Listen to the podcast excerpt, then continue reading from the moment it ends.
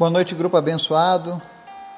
Estamos aqui reunidos mais uma vez, esse dia 3 de julho de 2021.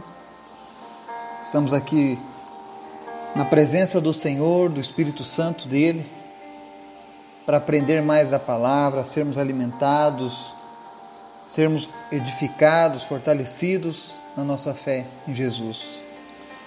Eu louvo ao Senhor pela sua vida, você que nos acompanha você que está chegando pela primeira vez, que está ouvindo nossos estudos, que o Espírito Santo de Deus possa falar ao teu coração, que você possa crescer à luz da Bíblia.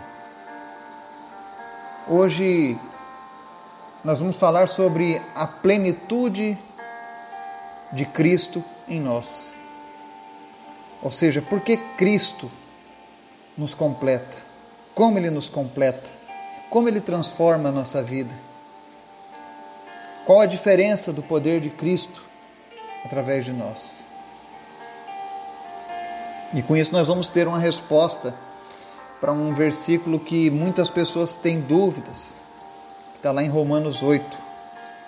Nós vamos falar sobre ele também e dar continuação aqui no nosso estudo no livro de Colossenses, no capítulo 2. Tá? Mas antes da gente começar o nosso estudo, quero te convidar para o nosso momento de oração, lembrando que o Senhor tem ouvido o nosso clamor. O Senhor ele tem se movido através do clamor do seu povo. Então não cesse de orar, não cesse de crer. Nós cremos num Deus vivo e poderoso que pode todas as coisas. E nós podemos tocar o coração desse Deus através do nosso clamor. Amém? Eu quero pedir uma oração especial hoje que você apresente nas suas orações. Estará havendo uma cruzada evangelística na cidade de Tulsa, em Oklahoma, nos Estados Unidos. E é um brasileiro, um amigo meu, um professor, uma pessoa que me, tem me ensinado muito nessa caminhada cristã. Ele é um evangelista já há muitos anos e está realizando agora pela primeira vez esse tipo de movimento da palavra de Deus lá nos Estados Unidos. Então orem pela vida dele, o nome dele é Rubens Cunha. Orem pela sua equipe, pelos mais de 81 líderes de igrejas que estarão trabalhando junto com ele nesse projeto, para que pessoas sejam alcançadas pela palavra de Deus, para que aquela cidade também seja tocada pela palavra de Deus. Que Deus venha fazer milagres também naqueles lados. Amém? Vamos orar? Obrigado, Jesus, porque tu és bom. Obrigado pelo nosso dia. Obrigado, Senhor, pela nossa família. Obrigado, Senhor, pelo ar que nós respiramos. Obrigado, Jesus, porque a tua palavra tem nos dado esperança, motivação, tem nos dado vida. Obrigado pelos teus milagres. Obrigado pela tua fidelidade, Jesus, pelo teu sacrifício lá na cruz. Nós só temos a te agradecer, Jesus por tudo que o Senhor tem feito nas nossas vidas. Obrigado por este grupo abençoado, que a cada dia, Deus, tem crescido na tua presença. Obrigado por cada pessoa que o Senhor tem alcançado com essa mensagem, aonde quer que elas estejam.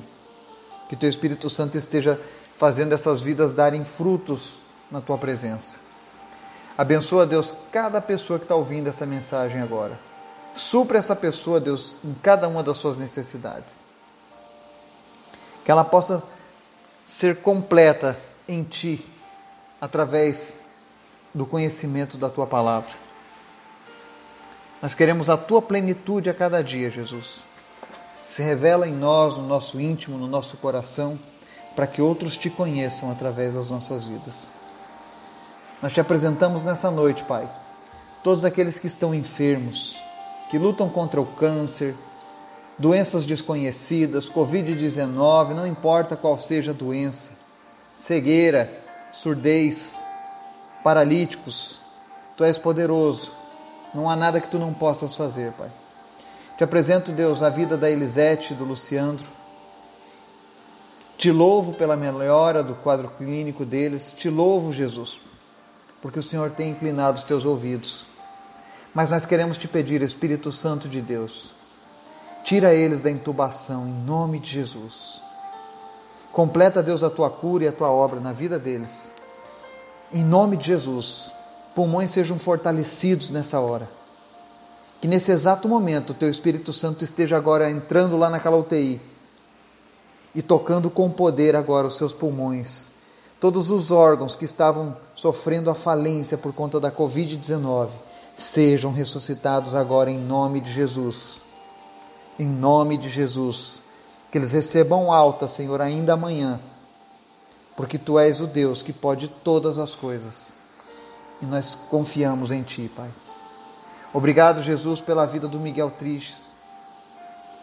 Pelo que tu tem feito na vida dessa família e pela fé que o Senhor tem desenvolvido no coração deles.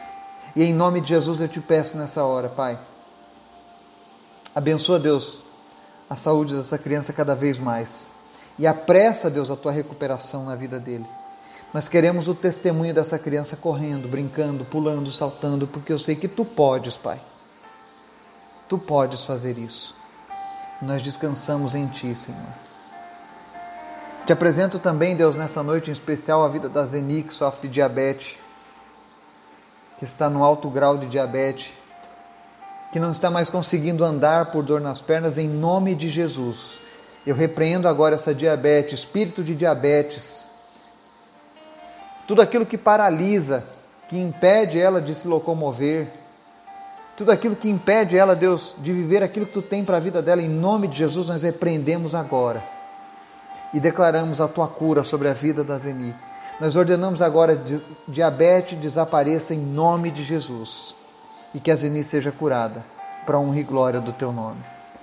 Que amanhã, Senhor, ela já amanheça normal, sem nenhuma dificuldade de andar. Dor nas pernas, suma agora em nome de Jesus. Também te apresento, Deus, a vida da Elisângela, que está em estado grave, sem diagnóstico. Tu és o mesmo Deus e tu não muda. Assim como tu resgatou, Senhor, a dona Lourdes, eu sei que tu pode visitar Elisângela nesse momento agora, Deus, e soprar o fôlego de vida sobre ela, Senhor. Traz cura, Deus, sobre a vida da Elisângela, em nome de Jesus. Restaura a saúde dela agora, Pai. Que ela possa, Deus, ser levantada agora, Deus. Nós repreendemos o espírito de morte na vida da Elisângela e declaramos vida em abundância, em nome de Jesus, Pai. Te apresentamos também, Deus, a vida do Gabriel, do Laurindo, de tantos outros que estão se recuperando nesse momento. Nós pedimos a tua bênção também, Deus, no estabelecimento da família do Gabriel. Que o Senhor esteja abrindo portas agora, nesse momento, na vida deles. Que o Senhor venha, meu Deus, trazer provisão ainda maior sobre a vida financeira deles. Em nome de Jesus, ser com essa família, Pai. Que o Senhor possa abençoar grandemente eles nesse novo empreendimento. Que a tua presença seja constante neste lugar, ó Pai. Nós repreendemos desde já tudo aquilo que vem contra a vida dos teus servos ali naquele lugar. E em nome de Jesus, usa a vida deles para o louvor da tua glória. Obrigado, Deus, pelas nossas famílias. Nós oramos pela nossa nação. Nós oramos, ó Deus, por todos aqueles que têm sofrido nessa pandemia, que estão em depressão, aquele que está com o desejo de tirar a própria vida nessa noite. Que o Senhor venha falar agora ao coração dessa pessoa e que ela encontre esperança, que ela encontre, meu Deus, uma nova expectativa de vida em Ti nessa noite, Pai. Nós repreendemos agora todo espírito de suicídio, tudo aquilo que vem para destruir a vida das pessoas, relacionamentos que estão sendo desfeitos nesse momento, que o Senhor comece a trazer restauração para a vida dessas pessoas. Em nome de Jesus. E nós te pedimos também, Deus, fala conosco através da tua palavra nessa noite. Amém. Nosso estudo está lá no livro de Colossenses, capítulo 2. Nós vamos ler hoje dos versos 9 ao 15, que diz assim: Pois em Cristo habita corporalmente toda a plenitude da divindade. E por estarem nele, que é o cabeça de todo poder e autoridade, vocês receberam a plenitude. Nele também vocês foram circuncidados, não com uma circuncisão feita por mãos humanas, mas com a circuncisão feita por Cristo, que é o despojar do corpo da carne. Isso aconteceu quando vocês foram sepultados com ele no batismo, e com ele foram ressuscitados mediante a fé no poder de Deus que o ressuscitou dentre os mortos. Quando vocês estavam mortos em pecados e na incircuncisão da sua carne, Deus os vivificou com Cristo. Ele nos perdoou todas as transgressões e cancelou a escrita de dívida que consistia em ordenanças que nos era contrária. Ele a removeu pregando-a na cruz. E tendo despojado os poderes e as autoridades, fez deles um espetáculo público, triunfando sobre eles na cruz. Amém? Nós vemos aqui o apóstolo Paulo exaltando os atributos de Cristo. E ele afirma que em Cristo habita corporalmente a plenitude da divindade. E ele diz: E quando nós estamos nele, que é o cabeça de, de todo poder e autoridade, nós recebemos a plenitude. Então, se você quer experimentar a plenitude de Deus, esteja em Cristo. Seja um só com Jesus. Se satisfaça com Cristo. Você quer ser completo, você quer ser pleno de tudo aquilo que Deus tem? Então receba Jesus como seu único e suficiente Salvador. E aqui é interessante Paulo falar isso, porque ainda assim, mesmo a palavra dizendo que toda a plenitude está em Cristo, a plenitude da divindade, há pessoas que não estão satisfeitas com Cristo. Há religiões que não são satisfeitas com Cristo. E quando alguém diz que não está satisfeito apenas com Cristo, é porque essa pessoa deseja algo melhor e mais excelente que Deus. Porque se, se Cristo, se o Cristo, se Jesus é onde habita corporalmente a plenitude de Deus, e eu digo assim: ah, Jesus não é o suficiente para mim, eu preciso de outras coisas. Eu preciso de outras doutrinas, de outros ensinamentos, de outras divindades. Você está dizendo então que você quer algo maior do que Deus. Porque o que Deus fez é simples. Ele, Deus se manifestou para nós pleno e perfeitamente em Cristo Jesus. Então, quando você não se satisfaz com Jesus, quando você acha que Jesus não é o suficiente, ou quando você nega Jesus, porque tem pessoas que negam a Jesus. E esse negar a Jesus é negar com seus atos, com seu amor, com a sua dedicação. Quando você nega Jesus, você está negando também ao Deus, o Criador. 1 João, capítulo 2, verso 23 diz assim: Todo o que nega o filho também não tem o pai. Olha o que está dizendo. Se alguém negar Jesus, nega também o Pai, Deus. Mas ele diz também: quem confessa publicamente o Filho, tem também o Pai. Talvez você me diga assim, ah, Eduardo, mas ninguém nega Jesus. Negam. Várias religiões negam a divindade do Cristo. Eu poderia citar várias, mas eu vou citar apenas duas. Os muçulmanos negam que Jesus é Deus. Os testemunhas de Jeová negam que Jesus é Deus. E quem nega o Filho não tem o Pai, não tem Deus. É isso que a palavra, a palavra de Deus está dizendo. Então, todos aqueles que negam Jesus em suas doutrinas, em seus ensinamentos, dizendo que Jesus não é Deus, que Jesus não é suficiente, cuidado. E se você está indo por este caminho, você está rejeitando o Pai, o Deus Criador, o Deus Todo-Poderoso. E é interessante que algumas vezes as pessoas ignoram isso e usam a própria Bíblia para tentar validar em outras ideias e doutrinas. E nós falamos ontem sobre isso. Mas há uma palavra de esperança nisso tudo. Porque a palavra de Deus diz aqui que quem confessa publicamente o Filho tem também o Pai. É por isso que muitas vezes se faz um apelo público quando nós pregamos o Evangelho. Quantos aqui querem receber a Cristo como seu Senhor e Salvador? Isso não é um clichê, isso não é um, um manual religioso, mas é uma forma de você mostrar publicamente que você está 100% com Deus. Porque é necessário coragem para fazer isso em público. E talvez você me pergunte por que, que Deus requer que se confesse publicamente o Filho.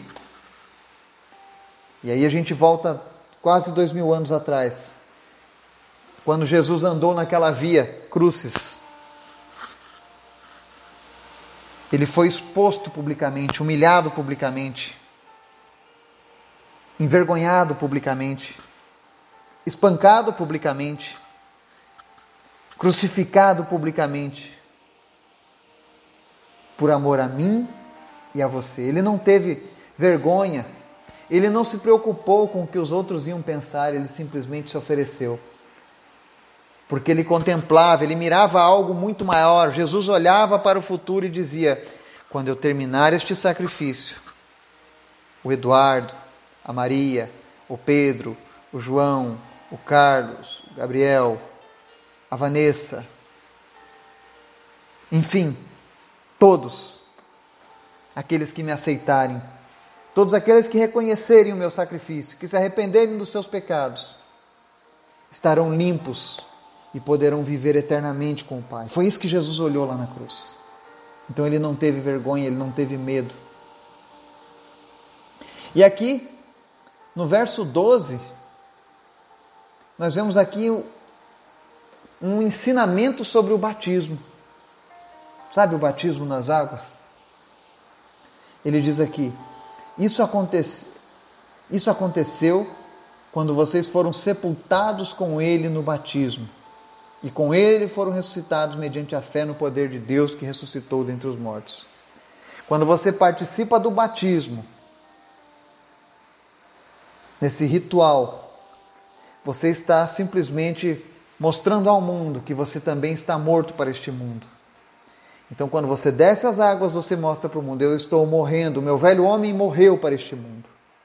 E quando você levanta das águas, você levanta mostrando que agora você e Cristo são um só. Assim como Cristo ressuscitou, você está ressuscitando agora. E por que, que a Bíblia diz isso? Porque no verso 13 diz que quando nós estávamos vivendo no pecado, nós estávamos mortos. Todo aquele que está em pecado está morto espiritualmente, está separado de Deus, está afastado de Deus. Mas quando você aceita Cristo, quando você reconhece o sacrifício de Jesus, aí ele diz aqui: Deus os vivificou com Cristo, ele nos perdoou todas as transgressões e cancelou a escrita de dívida que consistia em ordenanças e que nos era contrária. Olha só. Quando eu e você vamos para Cristo, quando nós reconhecemos quem é o Cristo, a maior dádiva que nós recebemos, em primeira mão, é Ele nos vivifica. Existem pessoas que estão sem sabor nas suas vidas. A vida não possui mais sabor. Já fez de tudo já buscou satisfação nas festas, nos relacionamentos, nas drogas, na bebida, com o dinheiro, com fama, mas no final ela vive um vazio porque ela está morta pelos seus pecados. Mas você quer ter uma, você quer saber o que é viver de verdade, de fato? Quer experimentar o que é ter uma vida de fato? Permita que Jesus transforme o seu caráter. Permita que Jesus seja um só com você. Aí ele vai te vivificar. Não existe vida quando nós estamos com as nossas transgressões ativas, quando nós estamos com os nossos pecados nos acusando, nos castigando. Porque quando a pessoa está cheia de pecados, quando ela não recebeu o perdão de Cristo, ela não descansa. Por mais que ela ache que isso seja normal, ela não descansa. E essa falta de descanso, essa falta de, de paz que você tem no seu coração é porque o pecado te incomoda, o pecado te perturba e o mundo tenta fazer de conta que não é isso. E nessa noite Deus está falando com muitas pessoas aqui. que têm sofrido e não sabem a razão do sofrimento. E hoje Deus está dizendo: existem os seus pecados, as suas transgressões te acusam, e por isso você não tem paz. Mas Jesus quer perdoar você. Jesus quer que você seja vivificado. E aí no verso 14 ele diz assim que ele cancelou a escrita da dívida. Que dívida é essa? A dívida contraída lá em Adão, com Adão e Eva no, no Éden. Todo homem nasce pecador. Todo homem nasce destinado ao inferno. E não é só eu que estou dizendo isso, é a palavra de Deus que diz isso. Todo homem nascido de mulher, todo ser humano, nasce com uma dívida do pecado contra a sua própria vida. Aí você vai dizer assim, mas então é uma injustiça de Deus?